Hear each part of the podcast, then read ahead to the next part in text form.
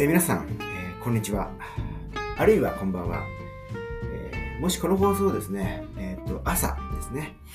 え聞いている人がいらっしゃったらですね、おはようございますと、元気よくお伝えしたいなと思いますけれども、え早速始まりましたが、この、えー、イカ市川、えポッドキャストイカ市川ですね、え今日は第187回目の放送というわけでございますけれども、で皆さん前回や前々回の放送聞いていただきましたでしょうか？前回第186回目ではですね、えっと、2023年の市川市の10の出来事を振り返るということで、といっても、この10の出来事というものは、えっ、ー、と、私が、すみません、私はですね、このイカイチからのパーソナリティのうちの一人であるノスタルジー鈴木ですが、私、ノスタルジー鈴木がチョイスしたものではなくて、えっ、ー、と、市川市の公式の、えっ、ー、と、広報ですね、広報市川、広報市川に、えー、掲載されていた、広報市川の12月の16日号、2023年12月16日号の一面にですね、載っていた、10の出来事、これをまあ紹介したと。紹介して、一部少しだけ解説というか、私が一言ずつ挟むと。口を挟む。そんな、あの、放送でした。30分みっちりですね、市川市で2023年の1年間に起きた、あんなこと、こんなことについて、えー、紹介しています。その前の放送はですね、5分ぐらいの非常に短い放送なんですね。この市川、市川市川では非常に珍しい放送なんですが、こちらもぜひよろしかったら聞いていただければなと。これについてはですね、あの、現在、まあ、えー、起きている真っ最中のですね、非常にま人類として、まあ、恥ずべきというか、あってはならないことが今地球上で、まあ、いろいろと起きている中の一つである、え今年、え始まったですね、あの今年というか2023年に始まりました、えー、イスラエルと、それからパレスチナ自治区、ガザですね、まあ、争いというか、なんというか、まあ、殺し合いというかですね、もう、その戦争といっても、まあ、そういうあの国際法とかそのルールというものがあるんですが、今ですね、今やですね、特にその例えばあのパレスチナのたくさんの人が亡くなっているわけですけれども、亡くなって、まあ、もともとその若い人が多く住んでいる国ではあるんですけれども、えー子供の死者がものすごく多いということが問題になっていたりしますよね。まあ、そんなことについてちょっと語った、えー、185回目の放送、5分ぐらいの放送というのもあります。今日、えー、第187回目なんですが、えっと、まあ、このイカ市川はですね、市川市にまつわるあんなこと、こんなこと、そんなこと、どんなことについて語っていくという、ポッドキャストプログラムでございますけれども、今日はですね、まあ、市川市で、えー、の出来事っていうのもたくさんあるんですが、えっと、私がですね、まあ、もう私もこう、中年に差し掛かってきて中年のど真ん中、中年の、中年っていうのは、あの、若年と高年の高齢層の真ん中だから中年というんだと思いますが、そのさ、もう本当ど真ん中を今まさに言っているという感じでですね、まあ、中年特有のというか、中年といえば、まあ、健康を、健康状態が悪くなっていくみたいなことがよく言われるかと思いますがまさにそういう状況に自分があることを痛感した、えー、1年でしたので、2023年は、あの、2024年は、あるいはま2023年のうちからですね、健康の、え、ま改善、え、状態の改善を、え、目指した行動を取りたいなと思ってはいるんですが、そんな私、中年ど真ん中の私はですね、中年ともなるとなかなか新しいことを始めるってことはどんどんなくなってくるんですよね。これは自分のマインド的な問題、その好奇心みたいなものが昔よりも目減りしている可能性があるってこともそうですが、やったことがないことっても昔よりは減ってるんですよね。とはいえですね、昔よりは減っている。けれども、まだまだ実はやったことないことたくさんありますよということで、まあ、確認してみて、今年ですね、私、2023年に私が初めてやったことというものをちょっとピックアップしてみました。これをざっと紹介したいと思いますが、まず一つ目、えっと、初めて元旦にマラソン大会に出ました。マラソンといってもこれは10キロ部門でしたけども、元旦にそういう大会に出たのは初めてでした。まあ、市川市で行われたですね、あの、河野台の、えー、をですね、河野台の街中をこう走るマラソン、えー、元旦マラソンに出ましたよということ。それから二つ目、初めて高知県に行きました。今年初めて高知県に行きました。三つ目、初めて逗子海岸で泳ぎました。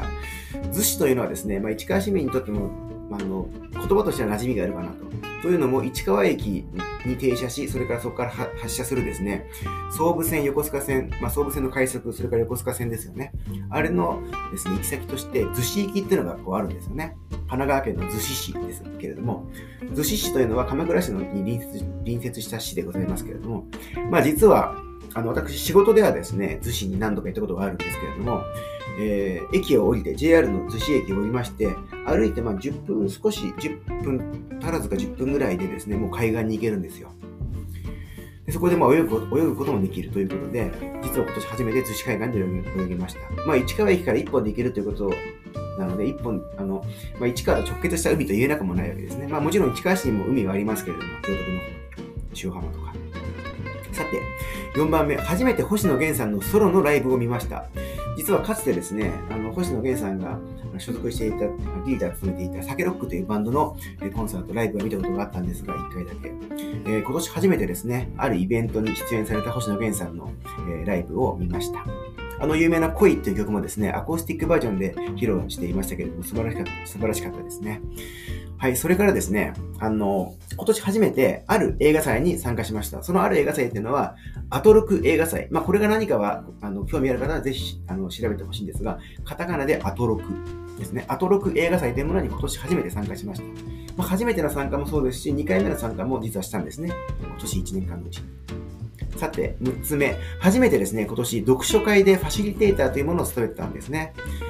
はい。これは、あの、一本みんなの読書会というですね、えー、かつて存在した市川市にあったですね、文化交流施設、一本で行われていた読書会をですね、もう一本はなくなってしまったんですけれども、残念ながら、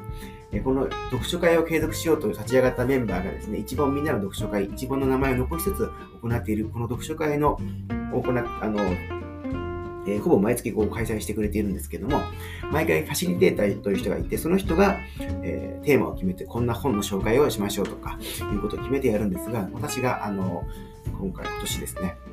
1回ファシリテーターと務めまして、これが人生初の読書会ファシリテーターでした。なお、え今日参加してないんですが、この収録に参加してませんが、もう1名のパーソナリティである稲村ジェーンさんもですね、同じ一問みんなの読書会で、え私が担当した回の次の次の回ぐらいで、確か、あの、ゲート、妙殿のゲートで開催された読書会で、パシリを務めておりました。7つ目、えっと、初めてですね、ドリンクスタンド、まあ、ドリンクの販売を行う場所でですね、フロア担当ですね。というものを務めましたよと。これは何かというと、えっと、市川町ガチャのですね、市川町ガチャ、まあガチャ、ガチャガチャガチャのですね、アイテムを販売しております。あの、主なものとして、えー、町名、市川市内の町名ですね。町名っていうと、例えば若宮とかですね、えー、行徳駅前とか大町とか、この町名小判札というのを、えーもう今第何弾でしたっけ？第8弾まで出てるんですが、もうすぐ多分9弾が出るとか出ないとかって噂も聞きますが、その市川町ガチャが街にまつわる様々なアイテム、まあ、えー、ミニ巾着袋とかも販売しているんですが、えっと、ドリンク、街に、えー、な町の名前を付けたドリンクですね。町の名前とか市川市の地名に、えー、由来を持つようなドリンクをえっ、ー、と、開発してそれを販売したというイベントがありました。ドリンクスタンドというものが。そこでフロア担当を務めました。えー、8月の確か下旬だったと思います。それからですね、そのグラドリンクスタンドで、えー、登場したんですが、ドリンクの下には、ドリンクのそのグラスの下に敷くコースターってありますよね。まあ、円の円形とか四角とか。ここの時は円形、円だったんですけど、そのグラスの下に敷くコースターに記載する文章を、え、書いたんですね。はじあのいろんな文章をこれまで書いてきましたが、ドリンクにの下に敷くそのコースターに文章を書いたのは初めてでした。それからですね、初めて、人生初めて音楽イベントで鳥を飾りました。まあ、もしかしたら正確には、もう少し小規模なもののイベントの鳥を飾ったことあるんですけども、かなりの規模と言ってもいいであろう音楽イベントですね。えー、市川ミュージックパークのですね、2日間行われたうちの1日、9月9日のですね、初日のですね、クールジョジョ会場の鳥を務めました。えー、ノスタルジールミエールという市川市の小さな楽団の、えー、ボーカリストとして、えー、鳥を答えました。それから今年初めて市民大学校なるものに通ったんですね。えー、実はこれ市川じゃなくて、お隣船橋市の船橋市民大学校というものの、まあ、特別コース、えー、パラレルキャリアコースだったと思いますが、これに今年初めて通いました。全5回でした。まあ、船橋の方々ともちょっと仲良くなれてよくとても嬉しかったなと思ってます。それからですね、今年4月に行われた市川市の市議会議員選挙というものがありましたが、ここにですね、立候補したある方のですね、応援演説をしたんですね。マイクを握りまして、街角でですね、この候補者の優れた点とか、この候補者が議会に行ったらどんな政治が期待できるだろうかみたいなこととかを演説をやりました。というわけでございます。しかもですね、えー、まあ私の次に多分あのマイクを握ったですね、人物が私の小学校の、えー、3、4年生の同級生なんですね。の女性なんですが、この方と同時にマイクを持って、まさにその、言ってみると、まあ、その、応援演説でありながらですね、なんかその、漫才、あの、小学校の同級生による、二人による漫才が行われたような風にも見えなくもなかったかなと。そういう稀有な体験はしました。それからですね、今年初めて YouTube の生配信というものを行いました。しかも初めてやったんですが、その日からですね、26、ほぼ26週間連続、えー、半年ですね、毎週、ほぼ毎週やって26回やりました。それからですね、今年初めて実は、まあ、何のということはちょっとここでは今日は多分話しませんが、デモに参加しました。はい。後からまたそれと関係することも出てきます。それから初めて今年ですね、レインボープライドというですね、イベントに参加しました。これはデモは参加しなかったんですが、レインボープライドというというですね、性的少数者の、えー、まあ、えー、を支持するようなそのイベントなんですが、を、あの、えー、それに参加しました。渋谷、えー、あれは原宿かな？で行われたものに参加したというわけですね。はい。それからですね、今年初めて、そしてまあ、えっと、合計で2回ですね、移民、あ、えっと、移民難民フェスというものに参加しました。それからで、さっきのデモと関係するんですが、初めてダイインというものをやりました。ダイイン。シットインとかいうの言葉聞いたことあるかもしれませんが、その sit は die に変えた die で死ぬっていうことですけど、ダイインというものをやりました。まあ、これが何かもちょっと説明する時間がないんで、え説明はしませんが。というわけです。それからですね、このレインボープライドというイベントの会場で購入したものなんですが、初めて性の多様性を表すレインボーカラーのマントを羽織ってステージでパフォーマンスをしたんですね。これはさっきの重複しますが、市川ミュージックパークのステージ上で私、レインボーのマントをかぶりました、あの、羽織ってですね、歌を歌ったりしたというわけでございます。それから初めて市川市議会の定例会をですね、生でま傍聴しました。YouTube で見たわけじゃなくて、えー、っと、会場のですね、上、後ろのですね、席から見ましたよというわけなんですね。ということでございました。まあ、他にもいろいろあるんですけれども、こんなことでございます。え、っと、その中、まあ、結構今話した中で市川市であの私が、えー、まあ、参加参加したりですね、行ったアクションもいくつかあったと思います。まあ、説明もなくずずらっと並べましたけれども、まあ、数えて、ややですね、強引にあの出してる、記念に出してるものもあるんですね。だけど、初めてやったこと、今年、生まれて初めてやったことって数えてみると意外とあるもんだなとで、まあ、それがあるというふうに意識するかどうかってそんなに意味があると思いませんけど、そう、いや、あ、今年も新しいこと実はやったんだと思うことで、なんかまあ今年、そのいつもの繰り返しじゃないよっていうことを意識することができるので、皆さんもこれ結構おすすめなんですけど、今年初めてやったことないかなっていうことを、えー、書き出してみるといいかなと思います。時間が経つと結構私のような中年だと忘れちゃうんで、その度に、あ、これって結構初めてやったことかもな、みたいなことを記録しておくといいかなっていうふうにも、えー、思います。もしかしたら、あの市川市役所の中で行われたワークショップ、市川市公式の主催のワークショップに参加したってことも今年あるんですけれども、そういうのも初めてかなというふうに思いますね。はい。ちょっと趣向を変えてですね、次にあの話したいのは、これは初めてとかじゃなくて、えー、もしかしたらイカイチ会でもすでに話したことがあるかもしれませんけれども、今年2023年に私が市川市内の映画館で鑑賞した映画の作品のことを、えー、触れたいんですが、でもどうせだったら、えー、っと、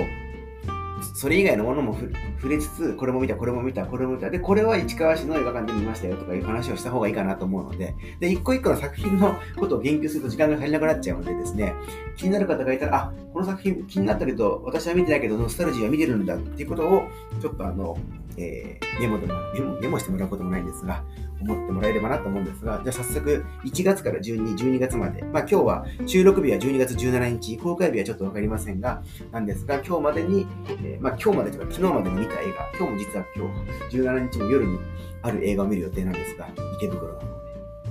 じゃあざっといきますね。えっと、まず非常宣言。この非常宣言は韓国映画ですね。あの、飛行機の、まあ、フライ、えっと、フライトものというかパニックものですね。それからシーセッド、その名を暴け。これはポルトンプラザで見ました。鏡の古城、これアニメ映画ですね。去年、その前の年も見たんですが、今年また見まして、非常に素晴らしい作品でした。え日本映画の稽古、目を澄ませて。目を澄ませるって難しい。あの、ね、普通目はすま、あの、あ、そうか、耳を澄ませてって言いますけど、目を澄ませてっていうあれなんですね。まあ、なぜそういうタイトルなのか、ちょっと、あの、ぜひ、チェックしてほしい。女性のボクサーのボクシングの話なんです。えー、それから、そして僕は途方に暮れるという映画。それからですね、ザ・ファースト・サラムダンク。これもコルドンプラザで見ましたが、これもですね、去年も見ていたんで、今年、あの、再び見たと。それから、えー、実はさっき言ったアトロク映画祭で見た映画が2本ありまして、ザ・バットマン、それからガメラ大怪獣空中決戦、それからあのコルトンで見たエゴイストですね。そしてこれもコルトンで見た鬼滅の刃、えー、上限結集、そして刀鍛冶の里へっていうのを見ました。まあ、これは映画ですけど、まあ、テレビシリーズを、えー、確かこうなんか、なんですかね、テレビシリーズとあれしてたんですかね、多分。あれしてたと思います。それからですね、しばらく、あの、コルトンとか、まあ、登場しませんけど、劇場版選挙なんですっていうのをポレポレ東中野っていうところで見ました。えまた同じポレポレ東中野ではですね、チョコレートな人々っていう映画も見ました。あとはですね、これ何回か見たんですが、少女は卒業しないという映画。まあこれ実は私の今年のベスト映画なんですが、少女は卒業しない中川俊監督の映画。これをまあ見ましたね。まあコルトンでは見てます。やってないんで。えっと、ただですね、え実はイオンシネマ市川明殿ですか。あそこでですね、少女は卒業しないを実は見たんですね。市川市で見た映画とも言えます。それから、えっ、ー、と、落葉落ち葉かな。オタール・イオセリアーニ監督のイオセリアーニ映画祭っていうのが、あのヒューマントラストシネマでやっていて、それを見ました。それからですね、まあ、しばらくまた市川市の映画が登場しませんが、妖怪の孫、すずめの戸締まり、えー、まあ、これも去年見てるんですけどね、またちょっと私の某がですね、これ見たいということで、これを禁止症かどっかで、えー、禁止症で見ました。それからですね、えー、池袋の新聞芸座で、えー、やっていた古い旧作ですが、霧島部活やめるってよっていうですね、素晴らしい映画を見てきました。で、コルトンで5月にですね、ガーディアンズ・オブ・ギャラクシーボリューム3、これを見ました。えー、それからコルトンでは最後まで行くという韓国映画のリメイク、日本版リメイクを見ました。それから再び行われたアトロク映画祭っていうものにまた行きまして、スパイダーマン、スパイダーバースと、それからガメラ2、レギオン、えー、襲来っていうものを見ましたね。で、コルトンで、えー、と 3, つ3つ続きますが、怪物、是枝裕和監督の怪物、それから機械島という映画、それからスパイダーマン、アクロス・ザ・スパイダーバース、さっきアドロク映画祭で見てたスパイダーバースの続編ですね。それからですね、まあ、コルトン以外のところになりますが、リバー流れないでよっていうループものの映画、それからカーブカウンターっていう映画、えー、探偵マリコの生涯で一番悲惨な日っていう映画、っていうものを都内で見まして、それからコルトンで見た映画が2本ありまして、ザ・スーパーマリオブラザーズ・ムービー、コルトン見まして、それからミッション・インポッシブル、デッド・レコニング、デッド・レコニング、パート1、これをコルトンで見ました。それからですね、神回っていう、これもまたループものですが、これも、えー、見まして、これはまあコルトンじゃありません。で、君たちはどう生きるかっていう宮崎駿さんのですね、最新作をコルトン村座で見ました。それからまたポレポレ東中野で新ちむどんどんという映画を見まして、えあとですね、まあ、都内でバービーとか、マッドキャッツってすごい風変わりな日本映画。これはちょっと忘れがたき映画ですね。マッドキャッツ。あんまり言及する人は少ない多くないんですが、ぜひ、あの、チェックしてほしいし、ウォッチしてほしいなと思う映画、マッドキャッツですね。マッドなキャッツですね。ちょっと怖い猫猫さんたちがいっぱい出てくる面白い映画ですね。はい。それからですね、コルトンで見たアニメ。これすごい良かったですね、そういえば。アリスとテレスの幻工場。アリストテレスじゃなくて、アリスとテレスですね。岡田真理さんが監督、脚本を務めております。それから、あの、私が大好きな映画館、シネマカリテっていう映画館が新宿にありますが、ここでマナミ100%という映画を見ました。実はこのマナミ100%は、えー、まあ今年私が見た映画で、まあ2番目に素晴らしい映画だったなというふうに思います。それからですね、えっと、これは市川市内で見た映画ですね。イオンシネマ市川明殿でですね、福田村事件という映画を見ました。これはあの関東大震災直後にですね、朝鮮人が、あの日本人たちを襲ってくるだろなんだろうというデマが流されて、それに、えっと、それをまあ信じた日本人たちがですね、朝鮮人たちをあの虐殺するっていう痛ましい事件があったんですが、その時に朝鮮人と、ま、勘違いされたというか、えー、日本人も殺されてるんですね。千葉県の、えー、今の野田市のあたりだと思うんですが、福田村っていう村がかつてありまして、そこで起きた実際の事件をモチーフにした、まあ、フィクションの映画、福田、えー、福田、はい、間違えました。えーと、森達也監督の、えー、作品、初めての、えー、ドキュメンタリー以外の作品でございます。ドラマ作品。それから同じイオンシネマ1回目で、で、アンダーカレントという映画を見ました。10月6日に見たんですが、実はこの日にですね、元八幡ボットさんも、多分おそらく同じ回に見たんじゃないかなという気もしますが、見ていたみたいですね。このアンダーカレントはですね、舞台となっているのが、あの、えっと、銭湯なんですけれども、その銭湯の、まあ、ロケ地、撮影場所がですね、市川市内の石の湯、石の湯さんという銭湯なんですね。で、まあ、月の湯というふうに劇,、えー、劇中では名前は違いますが、ここが、あの、石の石川市内が、まあ、あの、ロケ地になっていて、ずっと出てきますので、ぜひこれは、えー、見てそれからコルトンでですね、バッドランズというですね、えー、映画を見ました。それからコルトンでキラーズ・オブ・ザ・フラワームーンというですね、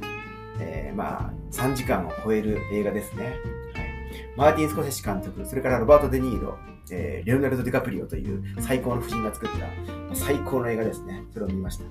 あと、まあ、都内でですね、北極百貨店のコンシェルジュさんという映画を東方シネマズ上野で、えー、ボーと一緒に見た。これは日本のアニメ映画でございます。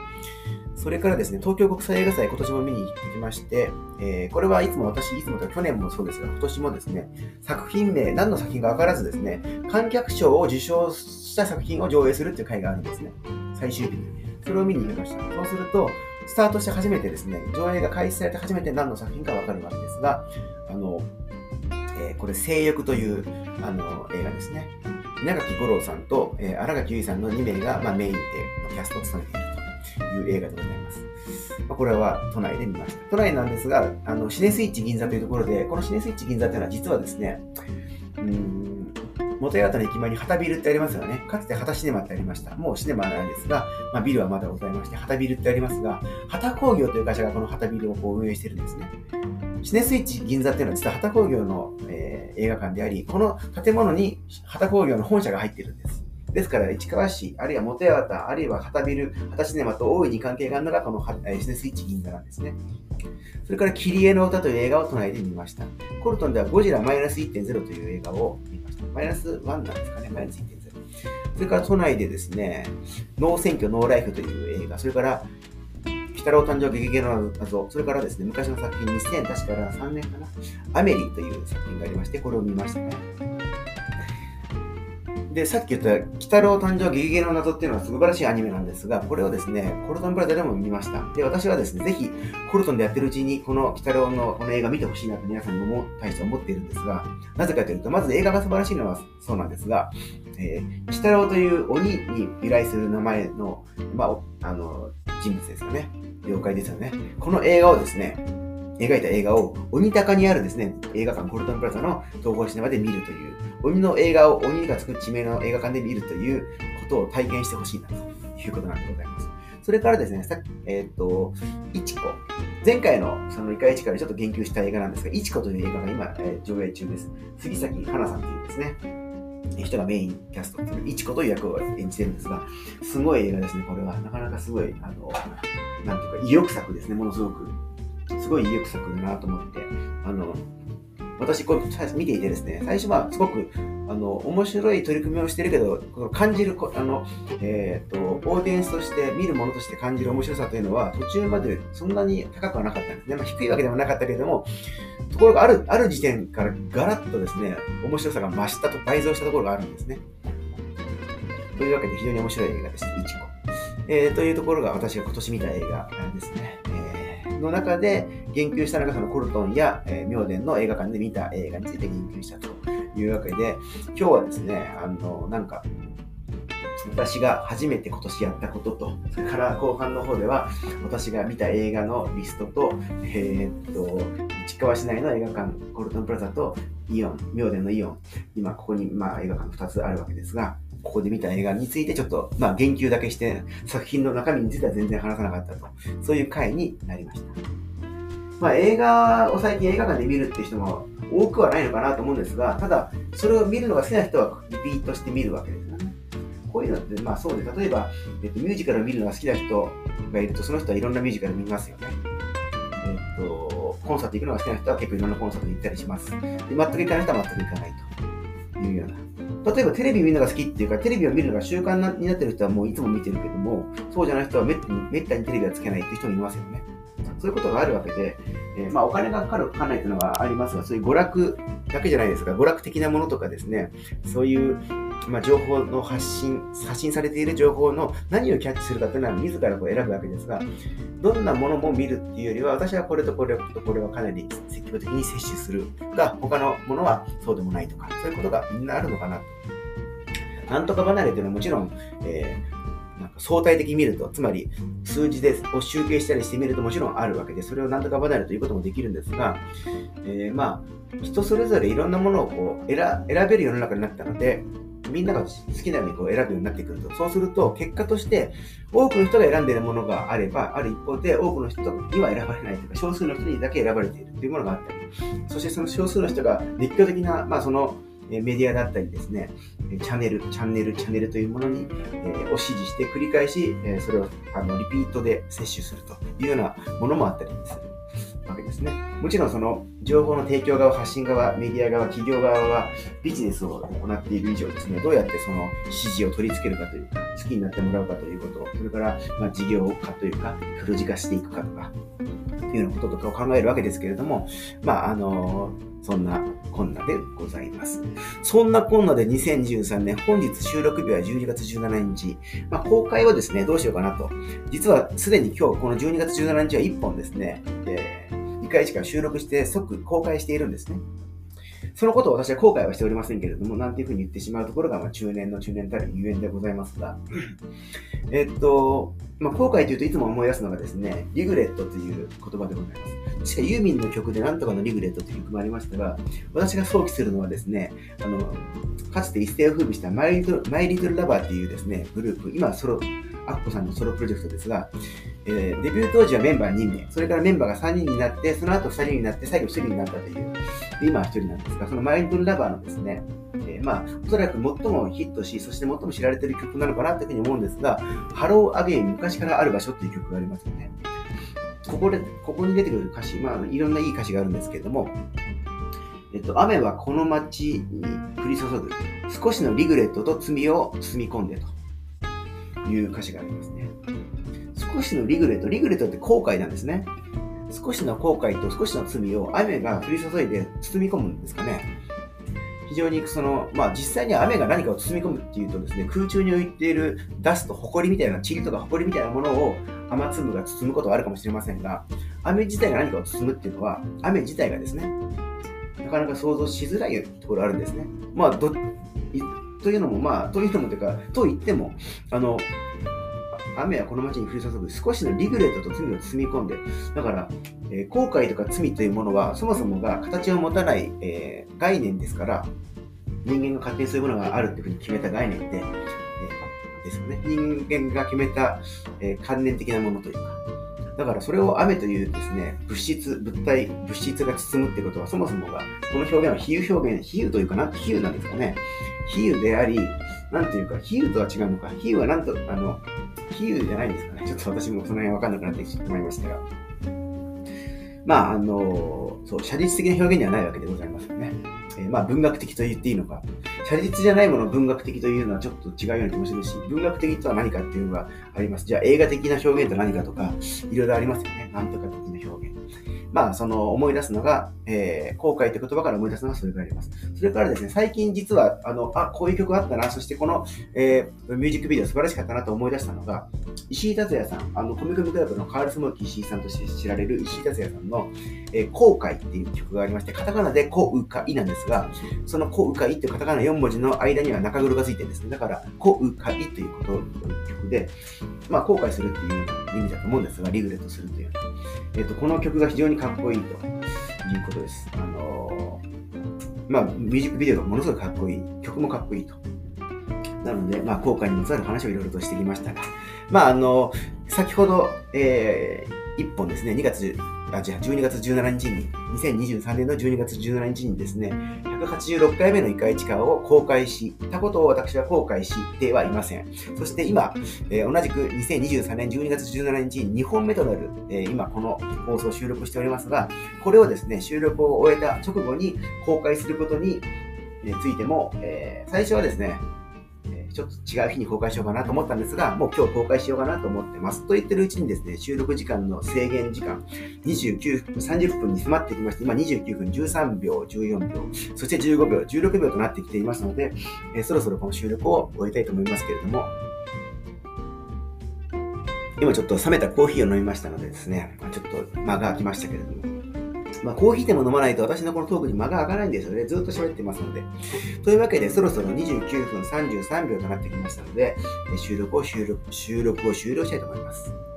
イカイチカは第187回目の放送、そして本日2023年12月17日2本目のダブルヘッダー第2試合目となりましたが、そろそろ、えー終了したいと思います。また次回、年内かあるいは来年初めになりますかね。お耳にかかりましょう。ノスタルジー鈴木でした。さようなら。Thank you.